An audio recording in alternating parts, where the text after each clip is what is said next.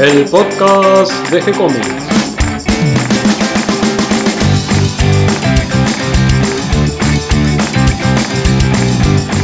Muy bienvenidos a un nuevo episodio de G-Comics, el podcast donde hablamos de todas las técnicas necesarias para realizar un cómic, cómo dibujar un manga y todo el conocimiento requerido para dibujar esa historieta que tenemos dando vuelta en la cabeza. Mi intención y la de todos los que hacemos G-Comics es colaborar con aquellos que estén interesados en progresar, en avanzar y en mejorar su técnica como dibujantes de historieta.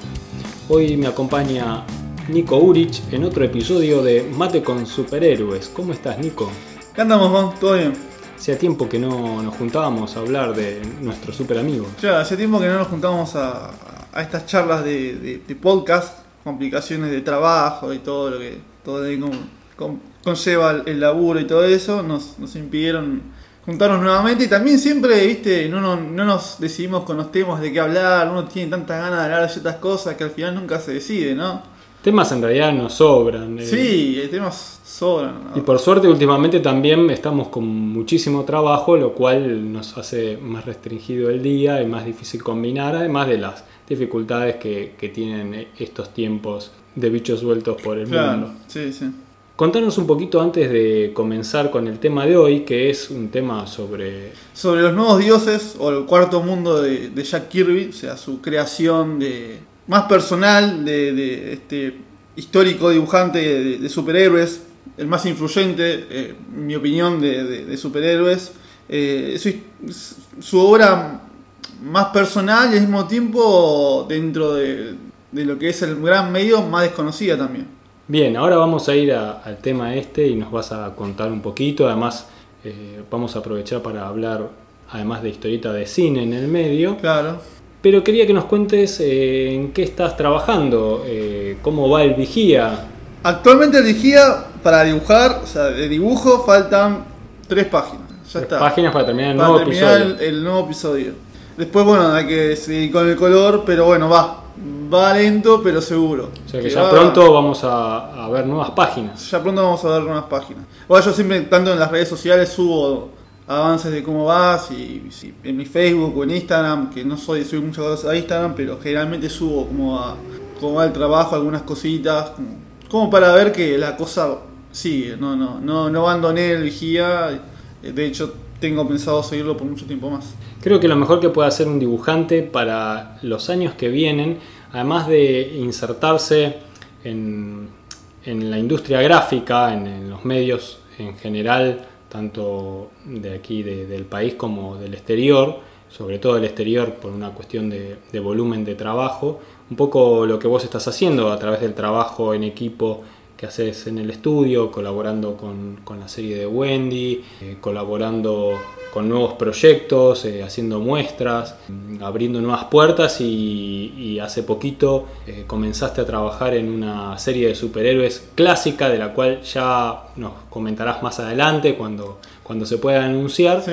Pero además de todo eso que, que es muy bueno, es trabajo, es lo que por ahí te da el sustento de todos los días para poder desarrollarse como dibujante, como oficio, no como una afición. O sea, vivir de este lindo oficio de- Claro. de, dibujar historietas, eh, como en los viejos Como tiempos. en los viejos tiempos.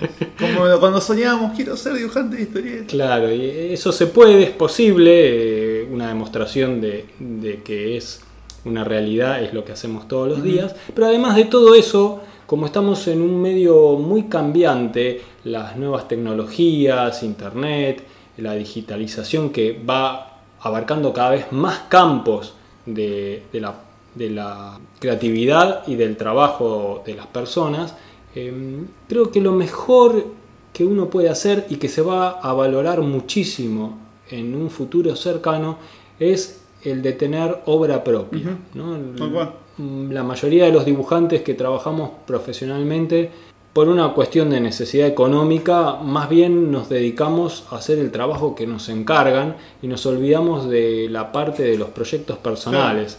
Creo que vos con la historieta del vigía lo estás haciendo, estás eh, armando tu, tu propio mundo y tu proyecto, eh, lo usás como excusa para desarrollarte, me encanta ver cómo va avanzando tu estilo de las primeras páginas a estas últimas Sí, sí. que estuviste mostrándome el otro día.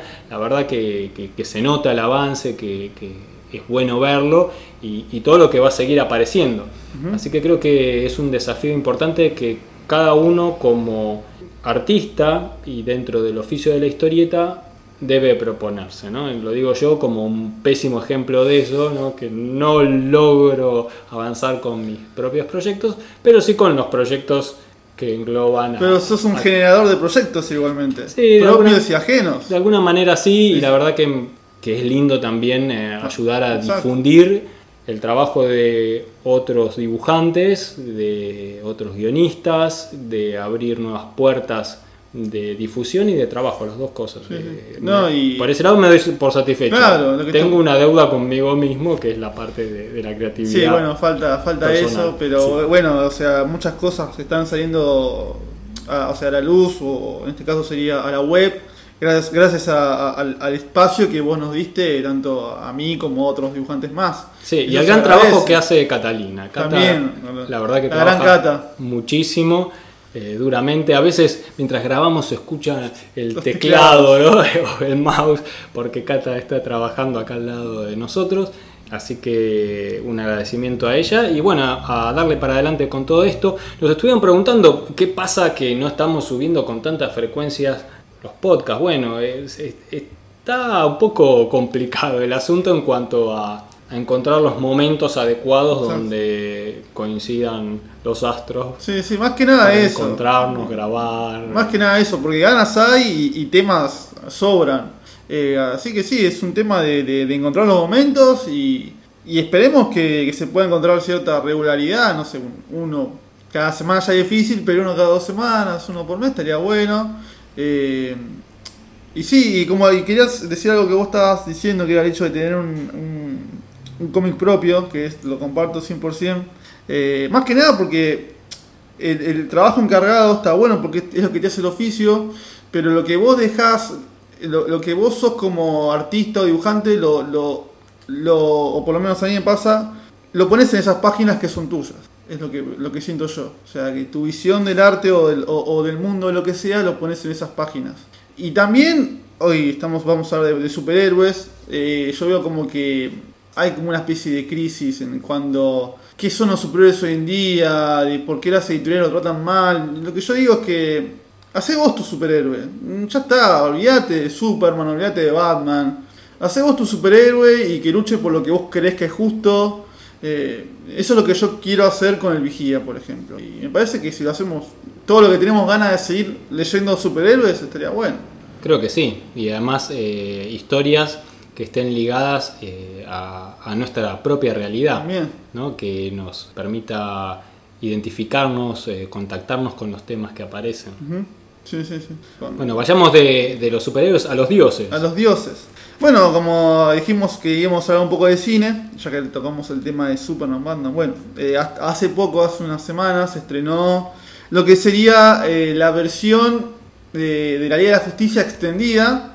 Porque bueno, hubo todo un tema con la película de la Liga de Justicia. ¿Se acuerdan que en su momento hicimos un podcast hablando de la Liga de Justicia an- antes del estreno de la película, hace como ya casi cuatro años? Claro, resulta que la película original de la Liga de Justicia eh, iba a ser dirigida por Zack Snyder, que fue el, el director de las películas de Batman vs. Superman, El Hombre de Acero, un, un director que bastante polémico, que dividió la audiencia entre la gente que lo amaba o lo odiaba. Yo me creo que me encontraba en el último grupo. Eh, y resultó que por crisis, por temas complicados, eh, él, tuvo que dejar el rodaje de la película y ya tuvo que terminar otro director. La cuestión que la película la despedazaron, o sea, le quitaron un montón de partes, le, quitaron parte de la historia y es la que llevó al cine. Eh, en ese caso el director fue Josh Whedon, el que dirigió la primera película de los Vengadores y bueno, esa película no gustó ni a los detractores de Snyder ni a los que lo amaban, así que no convenció a nadie. Y debido a un pedido en internet que tuvo como tres años gente pidiendo por favor la versión de este director que se fue de la película, de lo que iba a ser su película, lo que parecía una especie de capricho, fantasía de los fans, terminó siendo una realidad. Eh, finalmente se estrenó una película de cuatro horas de lo que iba a ser el corte de este tipo. Eh, y bueno, o sea, a mí como fan de DC, como lector de toda la vida de DC, la película, por más de ser por más de ser retractor de las otras películas anteriores, me gustó mucho la película. Eh, realmente como fan de DC me, me, encantó ver muchas cosas que no vi nunca en otras películas. Y, y, entre esas cosas justamente los nuevos dioses, de lo que vamos a hablar hoy, por fin tener a Darkseid en el cine y, conceptos que él creó que son tan complejos, tener, tenerlo en el cine fue bastante gratificante. Y más que nada lo que me llama la atención es el poder de los fans, ¿no? Tanto para bien como para mal. Que los fans hayan hecho una campaña, ¿no? Para llegar a una película, que se realice una película eh, eh, que al principio parecía ser imposible, que se haya logrado, te da una dimensión de lo que es el poder de, de los fans y de internet, las dos cosas. Tanto para bien como para mal. En este caso, por suerte, salió bien. Es que los lectores son los que le dan la fuerza a todo esto que hacemos. Porque una historieta, una vez que está dibujada, letreada y lista para ir a imprenta, recién está naciendo.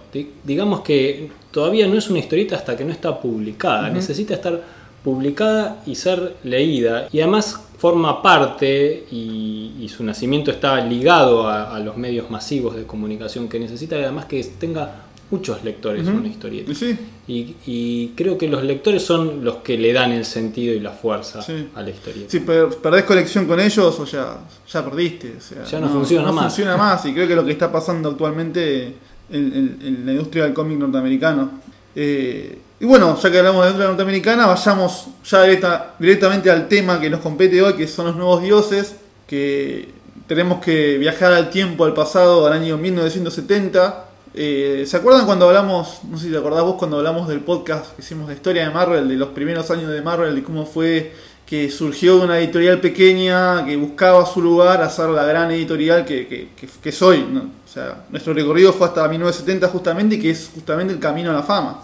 Y uno de los nombres más importantes que hubo en esa primera época de Marvel, tanto en, en la Edad Dorada, en 1940, hasta en la época de la Marvel Age, en los 60, fue el nombre de Jack Kirby.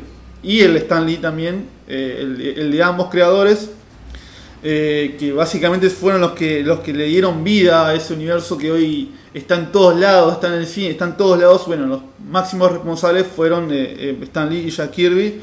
Sin embargo, bueno, ya a fines de los años 60, 70, la cosa cambiaba porque, claro, Stan Lee era el guionista y Jack Kirby era el dibujante como que no se tomaba dimensión de quién era el, el, que estaba detrás de todos esos personajes. Quién era el que le daba vida, quién era el que, el que le daba la personalidad de esos personajes. Hay una polémica en, en respecto a si fue Stan Lee o Jack Kirby. Eh, para mí fueron los dos los responsables. Te iba a decir eso, yo creo que un poco y un poco. Claro, pero hay, hay, personajes que, por ejemplo, como el Silver Surfer, que existe gracias a Jack Kirby. ¿Por qué? Porque Stan Lee lo que hacía era, era darte un plot y vos tenías que resolver todo como dibujante. Y el dibujante tenía que resolver todo ese plot. Básicamente tenía que inventarse una historia con el plot ese. Entonces Stan Lee venía y, y, y, hacía los diálogos y todo eso. Y, y, así Jack Kirby creó al Silver Surfer en el medio. Yo creo que los dos hacían una parte muy importante del trabajo creativo. Que uno uh -huh. es que el personaje dibujado parezca real, no porque está dibujado de forma realista, sino porque te convenza a vos de que está realmente vivo, que realmente es un personaje. Uh -huh. Pero después, el momento de los diálogos es dificilísimo. Es que los diálogos funcionen y sean creíbles es otro y trabajo gigantesco. Eso es algo que a Kirby le va, le va a faltar en lo que vamos a hablar hoy. Y bueno, justamente en ese podcast de lo que hablamos de la historia de Marvel, habíamos cerrado con que Martin Goodman vendía la editorial a un nuevo grupo y los términos en los que llega este grupo a la hora de negociar un contrato nuevo con Jack Kirby para quedarse, que él ya estaba enojado con la situación que tenía en Marvel, de que él se estaba, no estaba recibiendo el reconocimiento que él creía que, que tenía que tener, eh, a esto se suma que la, los nuevos dueños le traen un contrato en pésimas condiciones, un contrato en el que no se le reconocía básicamente nada que no tenía ni cobertura médica, no tenía ni siquiera chance de sacar un crédito en el banco, estaban en las peores condiciones. Un tipo que fue el que le dio vida a los personajes que hoy son populares. Son, la verdad que muchas chances no tenía de, quedarse en Marvel. Aparte, unos días antes, Carmen Infantino, que era el editor de DC en ese entonces, se había enterado por sus medios de que Jack Kirby estaba como medio enojado con la gente de Marvel y se le acercó y le dijo, mira, eh, las puertas están abiertas para vos cuando quieras. Le dijo, si querés, me llamás y te venís a dibujar. Jack como que no le gustaba porque él ya había trabajado en DC y no le había gustado como... Era como un lugar en el que él no se sentía cómodo, porque claro, DC tenía un estilo mucho, mucho más clásico que el de Marvel. Marvel era la revolución en cuanto a- al estilo y DC como que estaba en la época, se había quedado en la época de, de- casi el príncipe valiente en cuestión de estilo. Obviamente la calidad del dibujo no era la, del príncipe valiente, pero tenía un estilo demasiado clásico de DC y Kirby no se sentía cómodo, por eso se fue a Marvel. Eh, sin embargo, bueno, ante esto que le acaban de ofrecer, él muchas chances de quedarse en Marvel no tenía, entonces lo que hace, un poco en cuestión de venganza y un poco en cuestión también de necesidad, se va a DC en el que le ofrecen, lo reciben con, con todo, o sea, con los laureles que él creía que se merecía, que se lo merecía claramente. Y le ofrecen cualquier título ese. Que agarre, vos agarrá cualquier título que te lo vamos a publicar. Si querés agarrar Superman, agarrar Superman. Si querés agarrar Batman, agarrar Batman. En total, sabemos que con tu nombre la revista va a vender. Le tenían fe. Le tenía mucha fe. Bueno, pero Jack Kirby lo, tenía una especie de, de- de compañerismo con, con los, con sus colegas que él no se sentía cómodo quitarle un título a un tipo que, que se la venía remando hace un- años con una revista. Entonces él lo que dijo, no, no me voy a agarrar cualquier título, dame la revista que menos venda. Y le dieron la revista de Jimmy Olsen, el compañero de Superman. Eh, después uno se entera que en realidad Jimmy Olsen era la revista que menos vendía, pero bueno, era las que menos vendían y le dieron esa revista. Eh, y las, las pagas eran bastante buenas, porque les pagaba muy bien, decía Jack Kirby.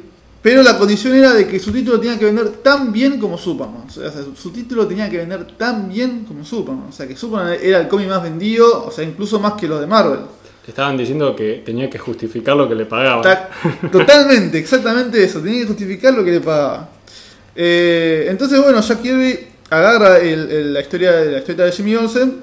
Y bueno, sí, la- el dibujo está bueno, Kirby. A mí me encanta Kirby. Pero el problema es que lamentablemente ya se encontraba limitado porque, claro, eh, no, es, no es como de que hoy viene John Byrne y te revoluciona Superman y es el Superman de John Byrne. En esa época Superman era como, estaba muy estandarizado y tenía que ser así y así. No te podías correr nada.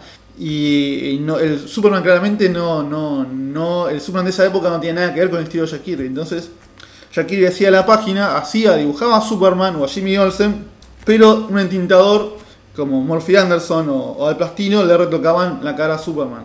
Quedaba totalmente desentonado con el estilo de Jack Kirby las caras de Jimmy Olsen y de Superman. Eh, igual, sin embargo, acá Jack Kirby logra eh, crear muchas cosas de las que hoy eh, en Superman siguen estando, como por ejemplo personajes como Morgan Edge, que es una especie de, dueño mediático medio mafioso que se adueña del diario Planeta, bueno, es un personaje que después sería muy importante. Intergang, que es una especie de mafia eh, de Metrópolis, que también sería muy importante. Eh, Crea muchas cosas dentro del universo de Superman que después fueron relevantes con el tiempo, no durante su época, pero después, ya en la era moderna, son muy importantes. Y crea acá, acá empieza a meter a lo que sería su gran creación dentro de DC, que fueron los nuevos dioses y su cuarto mundo, que fue presentar nada menos que a Darcy, que hoy es el gran villano de DC. Eh, en esa época lo presenta tímidamente eh, dentro de, de la historia de, Jimmy Olsen. Y acá ya empieza a planear lo que iba a ser su épica historia acerca de estos dioses. Lo que hace Kirby básicamente es crear un, un universo propio dentro de ese. Eh, estos dioses ya no, estarían en la Tierra, no, tenían su propio planeta, sus propios planetas en realidad, que serían Nueva Génesis y Apocalipsis, que antes formaban un solo planeta que se dividieron por una guerra entre dioses que murieron en esa guerra. Y de ese planeta surgen estos nuevos planetas, que era Nueva Génesis, que estaba gobernada con justicia por Alto Padres, que es una especie de ser luminoso, bondadoso y noble, y Apocalypse, que es el, todo lo contrario, es un planeta eh, rojo, todo infernal, gobernado con tiranía por Darcy, que es el, villano de, esta historia, ¿no? Eh, nos cuentan que esos dos planetas vivieron en guerra durante siglos y siglos, hasta que llegan a un acuerdo de paz, que es cuando Alto Padre, High Father, que es el dios bueno, y Darcy, el dios malo de Apocalipsis, eh, ofrecen a sus hijos como intercambio. O sea, Alto Padre le da su hijo a Darcy y Darcy le da su hijo a Alto Padre. O sea, como una especie de pacto de paz. Y ahí de eso surge la gran historia y ahí hay una especie de, tre- de tregua durante varios siglos hasta que Darcy decide romper la tregua una especie de trampa que él hizo, que la vamos ya a ir desentrañando. Eh, bueno, bajo esta idea, eh, de lo que, el plan de Kirby era hacer tres series, ¿no? Eh, por un lado, los Forever People, por un lado, el Señor Milagro, y por otro lado, los Nuevos Dioses, que sería la historia que, más importante de las, de las tres series. Estas tres series serían títulos separados. Esa Se- era la idea original. Claro, serían títulos separados, se pueden leer por separados, pero la, es, sería, es mucho más sustanci- sustancioso leerlo todo junto, porque te da más panorama de lo que, de lo que sucede, pero se puede leer totalmente separadas las tres.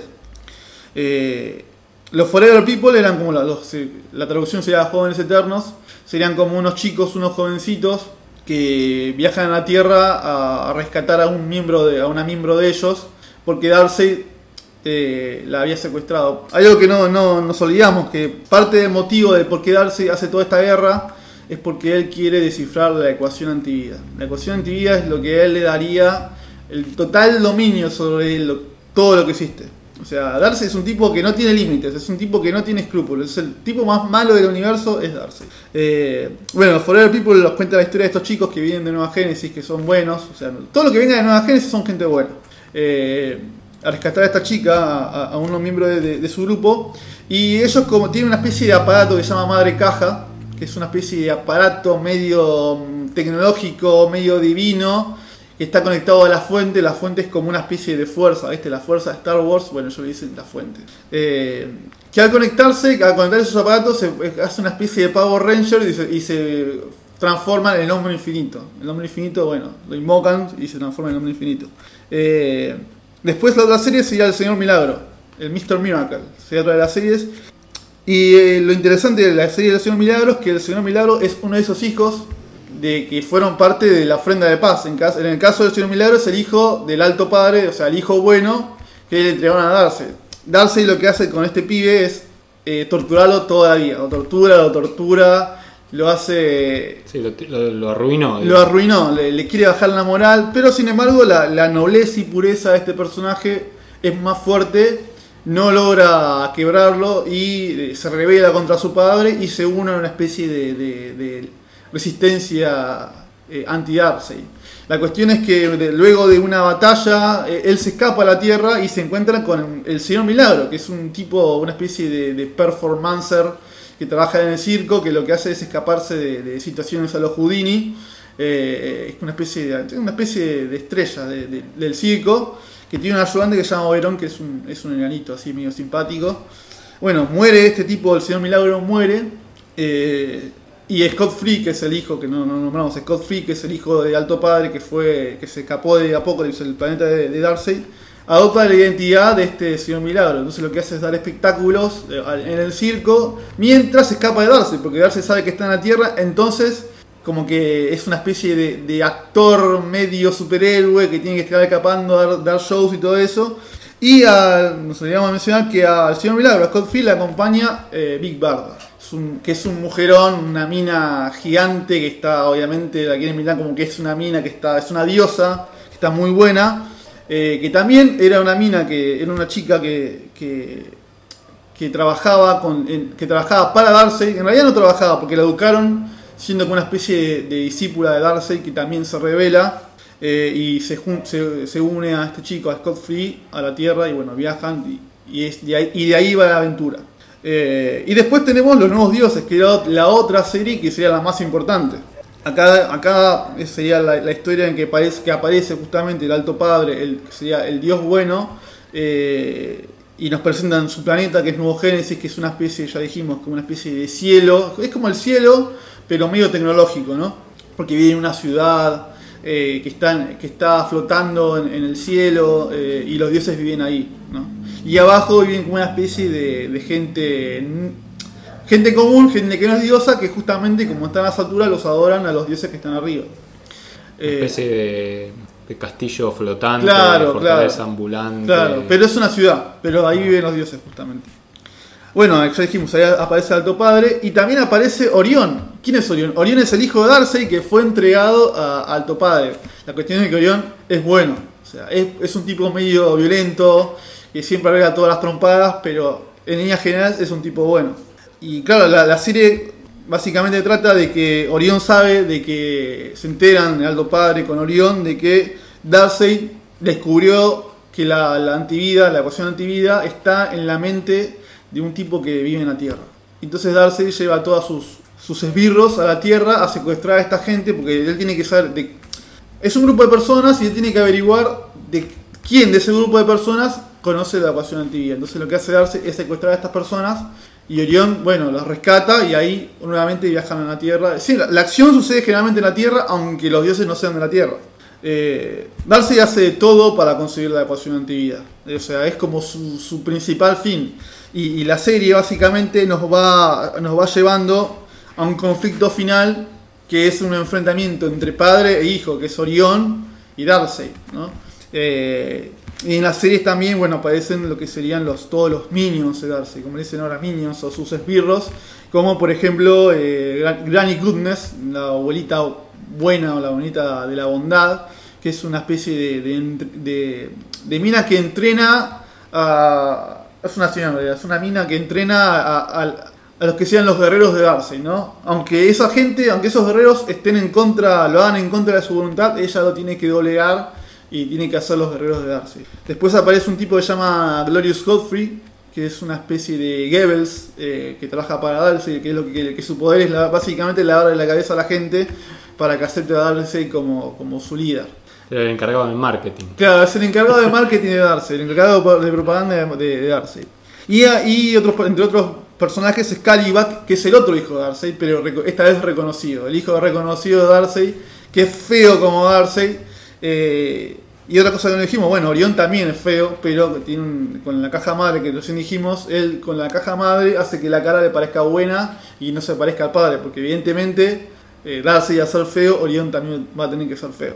Eh, bueno, esta serie básicamente los nuevos dioses con todo el tiempo nos presentan que hay, un, hay, una especie de profecía en el que Darcy y Orión van a tener un enfrentamiento y ahí van a morir, o sea, de, que, va a haber un enfrentamiento y los dos van a morir ahí. Y Kirby lo, lo, lo, deja claro, o sea, estos dos personajes se van a enfrentar y van a morir. Pero lamentablemente todo esto, que o sea, yo lo cuento resumido y, y es un, parece un, un, medio una pavada, pero la, la, la, historia está buena. No, la idea me gusta. La idea está, está buena. ¿Cuál es el problema de esto? En mi, mi, mi principal, mi, o sea, lo que yo creo que por qué no funcionó es que a pesar de que el dibujo y la historia están buenísimas, Kirby no era buen dialoguista. Le faltaba un Stan Lee justamente que le sirviera hacer los diálogos. Porque era de madera haciendo diálogos Kirby. O sea, esto, los diálogos atrasaba la época de, los 40. Porque realmente eran flojos los diálogos. A pesar de que la historia estaba muy buena. Y también otro tema que, que, que yo creo que la historia llegó en un momento que no, que no, no estaba dispuesto los lectores a leer algo así. ¿Por qué? Porque los lectores de Marvel querían encontrarse con cosas de Marvel, no querían encontrarse con una historia nueva. Querían leer lo mismo que leían en los Cuatro Fantásticos o en los o, o no sé, o en Thor, por ejemplo. Y era otra cosa. Y los lectores de DC tampoco, porque o sea, eran personajes distintos, no estaba Superman, no estaba Superman aparecía porque bueno, es Superman, y aparte toda la, la acción en la Metrópolis, pero aparecía muy poco. Y después no aparecía Batman, no aparecían linternas verdes, o sea, tan no, no, era el universo de DC, era, no era otro era universo, otro universo dentro, de DC. dentro, de DC. Así que también eso mmm, no logró convencer. Y otra cosa que, que, también para mí influyó fue que DC en ese momento había subido el precio de sus cómics. Lo había llevado a, no sé, 25 centavos, que era el valor de los cómics de esa época. Y claro, capaz que alguien vos le veía, veía leyendo Los Nuevos Dioses o, Forever People, versión de Milagro, y de un día por otro se encuentra con que el cómic está más caro. Claro, no lo compra más. Aparte son tres, son tres historias que están conectadas, no lo compra más. Y encima Marvel, ¿qué hizo? Marvel logró mantener el precio reducido porque hizo un acuerdo con las distribuidoras para no aumentar el precio de los cómics. Entonces, esa política de precios no la benefició tampoco a los nuevos dioses. Esto parece una pagada, pero en esa época se ve que era algo que influía a la gente a comprar un cómic todos los meses o no. O sea, y perderte un número de los nuevos dioses con una historia tan complicada hacía la diferencia. Entonces capaz que uno leía el número 3 y después agarraba el número 6 y era otra cosa. Como que se perdía mucho en el camino. Entonces eh, se ve que Infantino, que era el editor, eh, tenía como varias presiones como para que... Porque, ¿Qué dijimos al principio? Porque la, aparte de la historia, la historia vendía bien, pero no vendía también. O sea, vendía aceptablemente bien. Pero ¿qué habíamos dicho al principio? Vos dijiste. Claro, ellos querían que sea un gran éxito. Claro, vos dijiste, eh, ahí hay que justificar lo que le pagaban. Y le pagaban mucho a Jack Kirby. Y eran tres series. Entonces Infantino, con todo el dolor del alma, le dice que bueno, suspendamos la serie, la terminemos acá en el número 11, cada una. Creo que el Señor Milagro continuó un par de números más. Eh, y suspendieron las series y le dieron otro proyecto a Kirby, que Kirby también los hizo, hizo historias, historietas nuevas, tuvo que dejar eh, los nueve sin finalizar y tuvo que hacer historietas como Kamandi.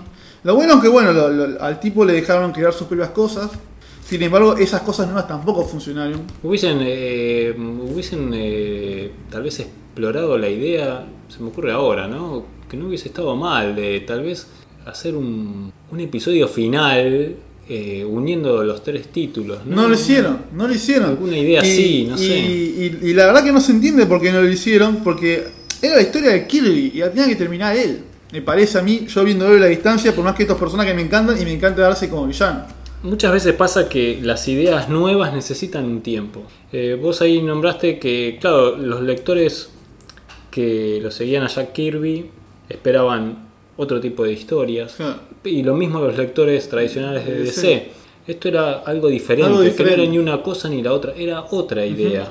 Eh, y esas ideas a veces em, brotan enseguida una idea nueva y tiene un éxito tremendo, pero muchísimas veces, yo creo que la mayoría, de las veces, necesitan un tiempo, un tiempo de, adaptación, de aceptación, de entender el relato, la forma de contar. Y había algo en la época, esta época de los principios de los 70, generalmente todos los 70, es que por más que vos hayas hecho una historieta muy buena que hoy sea recordada, si la editorial te decía la cancelamos, la cancelaban porque no tenían los datos eh, eh, los datos de la, de la venta de historietas en ese momento. Ellos tenían los datos, creo que meses después, bastante meses después. Y por ejemplo, historietas como Linterna Verde y Flecha Verde, que hoy son como una especie de, Biblia dentro de DC, la cancelaron sin, de un día para el otro. Eh, bueno, pero es que los editores miran otra cosa que los dibujantes y los guionistas. Ellos hacen otros números y, tienen que atender a otros problemas que tienen que ver con la distribución, con las tiradas, con las imprentas, con el costo del papel, con las planillas de, pagos a, todos los creativos. Eh, o sea, todo eso es un mundo aparte que tiene que ver y forma parte del mundo de la historieta, pero no tiene una relación directa con los dibujantes y los guionistas. Entonces, eh, el editor mira otra cosa, le podrá encantar las páginas que dibujaba Jack Kirby, le podía encantar cómo era la historia, pero si no le cerraban los números. Hizo lo posible para que no, para que, para decir la cosa y Infantino no pudo. Y bueno, Kirby como que se sintió bastante decepcionado porque él tenía realmente muchas ganas de, terminar la historia y se, en realidad seguirla, porque por más que nunca sabemos cómo ha seguido la cosa si Kirby seguía con los nuevos dioses. Eh, luego estas eh, que le dan esas series nuevas como Kamandi, Omak o, o, Demon, también las cancelan, tampoco funcionaron.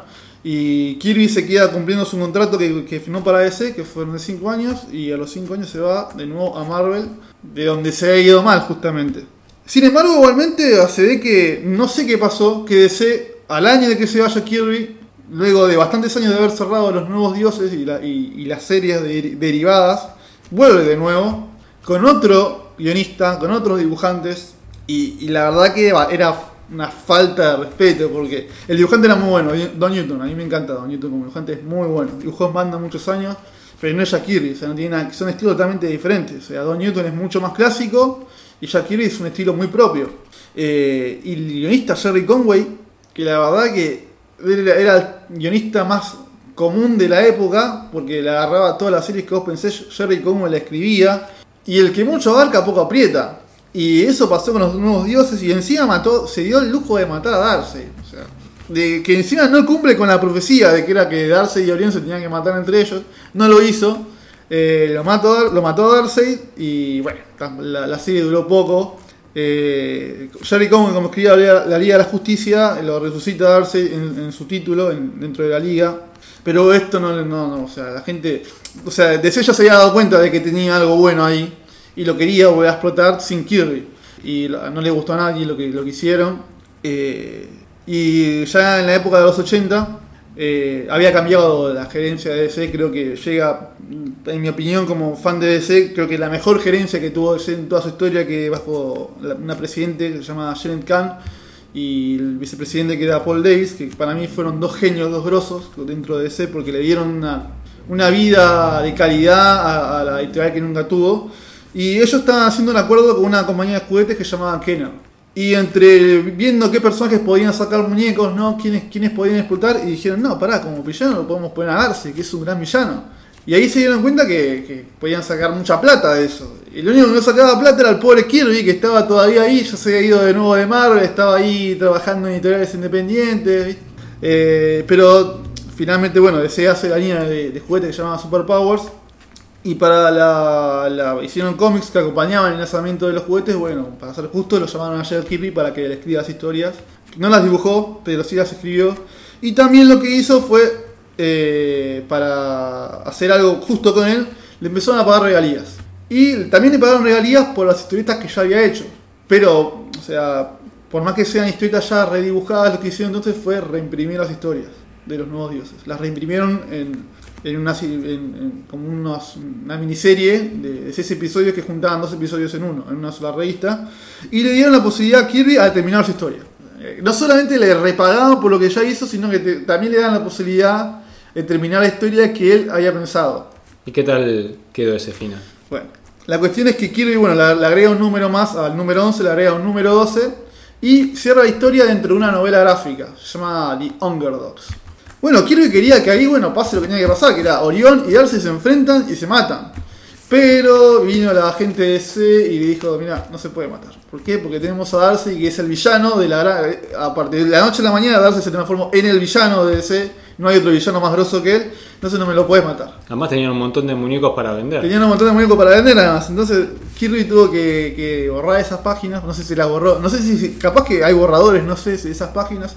Y tuvo que cambiar el final. Y lo que hizo fue básicamente, bueno, la Nuevo Génesis, que era el planeta de los buenos, lo destruyó y quedó solamente la ciudad flotante. Y bueno, ya Kirby nunca más tuvo. No, no- tocó más este universo. Ya él ya dio su. Ese fue su último toque a, a su universo que él creó y ya a partir de ese momento, de ya en la partida 86, ya Darcy es como, se consolida como el gran villano. Sin embargo, o sea, la, la, la serie, todo su universo, los nuevos dioses, mm, en mi opinión, jamás aprovechó como se, tuvo como- como se pudo haber aprovechado. Hubo series, muchas series. eh, por ejemplo, eh, la gente que, ayudó a Jack Kirby a escribir historias, después escribió como Mark Evanier hizo su propia serie Los Nuevos Dioses, tampoco anduvo. Eh, el propio John Byrne tuvo su propia, que él es muy fan de, de- de Kirby, tuvo su propia versión de Los Nuevos Dioses, tampoco anduvo. Nunca logró tener un éxito como se decía. Igual me gustó el final de, de esta historia en todos los sentidos. Eh, me gusta, eh, bueno, las, dificultades que tuvo Kirby para poder redondear este universo que él había creado. Eh, me gustó la retribución que de alguna manera le dio la gente de DC, reconociendo su trabajo con las regalías, incluso dándole la oportunidad para que él pueda cerrar todo, todo ese capítulo abierto. Eh, me parece un, lindo final. eh, tal vez no fue el final No fue que el fin, él claro. soñó inicialmente, pero toda la historia completa, integrándolo a, a Jack Kirby dentro de su propio mundo, creo que, que es una, Y- una linda historia. Y para cerrar, quiero, quiero o, sea, la- o sea, por más que la, la serie no haya tenido éxito, el impacto que tuvo a la larga fue muy, muy grosso. Hablamos de Darcy, que es un villano que inspiró al, Thanos, que es el villano de Marvel hoy en día. Y tú dices, no, porque Darcy es el Thanos de DC. No, o sea, Thanos es el Darcy de Marvel, porque Jim Starlin, el creador de Thanos, dijo de que, su- que Thanos es una copia de Darcy, claramente. Eh, y después todo lo que influyó, por ejemplo, las, las series de animaciones de DC, que todo, todo bebe de lo que hizo Kirby con, con los nuevos dioses, eh, eh, la propia película de la Justicia. Hoy, hoy pensá de que las dos películas, o sea, lo- los dos universos cinematográficos más importantes que son el de Marvel y DC, le deben todo a Jack Kirby. Bueno, convengamos entonces que Kirby eh, justificó el pago que le estaban dando en aquel momento. Sí, justificó. No se pueden No quejar. se pueden quejar, obvio que no, obvio que no. Una demostración más de que es un maestro. Sí, sí, fue un maestro. Fue un maestro. Bueno, Nico, me encantó toda esta historia, todo lo que nos contaste. Hay que conseguir uno de esos muñecos. ¿Cuánto valdrá uno de esos Uh, muñecos la- ahora? eh, los superpowers. Yo, vi- yo he visto a un, a un youtuber que tenía la versión de Superman. Yo sé que en su momento fueron bastante, bastante populares, pero Kenan no existe más, por ejemplo. La compañía que era Kenan ya no existe. Así que debe haber varias copias de, gente con, con sus sus superpowers ahí. Hasta capaz que acá en Argentina debe haber algo. Hoy cambiamos el mate por el mate cocido. Sí, por mate cocido. Eh, ya nos encontraremos nuevamente para seguir hablando de superhéroes mientras tomamos unos mates. Eh, no dejen de darse una vuelta por el sitio web de G-Comics. Busquen la historieta del vigía de Nico. El primer número. Y, escriban para, para pedir los fans a ver cuándo viene el siguiente capítulo, por favor. Así que Nico, bueno, eh, me encantó. Un lindo episodio y espero que nos encontremos nuevamente muy pronto. Para sí, sí. hablando de temas tenemos, así que vamos a hablar. Gracias, Nico. No.